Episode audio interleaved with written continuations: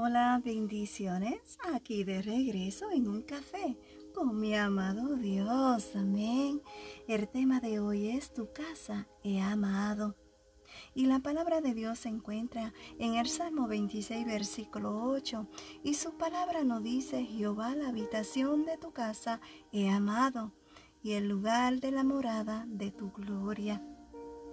¿Sabe? La felicidad de David no provenía de su éxito militar ni de los beneficios de ser rey y tener influencia en el mundo.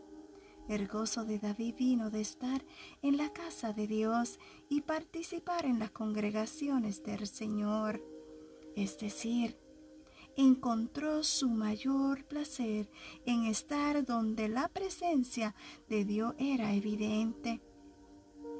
David deseaba estar donde Dios estaba, siendo ensalzado entre su pueblo y donde su gloria mora. La gloria de Dios. Por eso, David amaba estar con otros creyentes que también vivía por la verdad de Dios. Amén.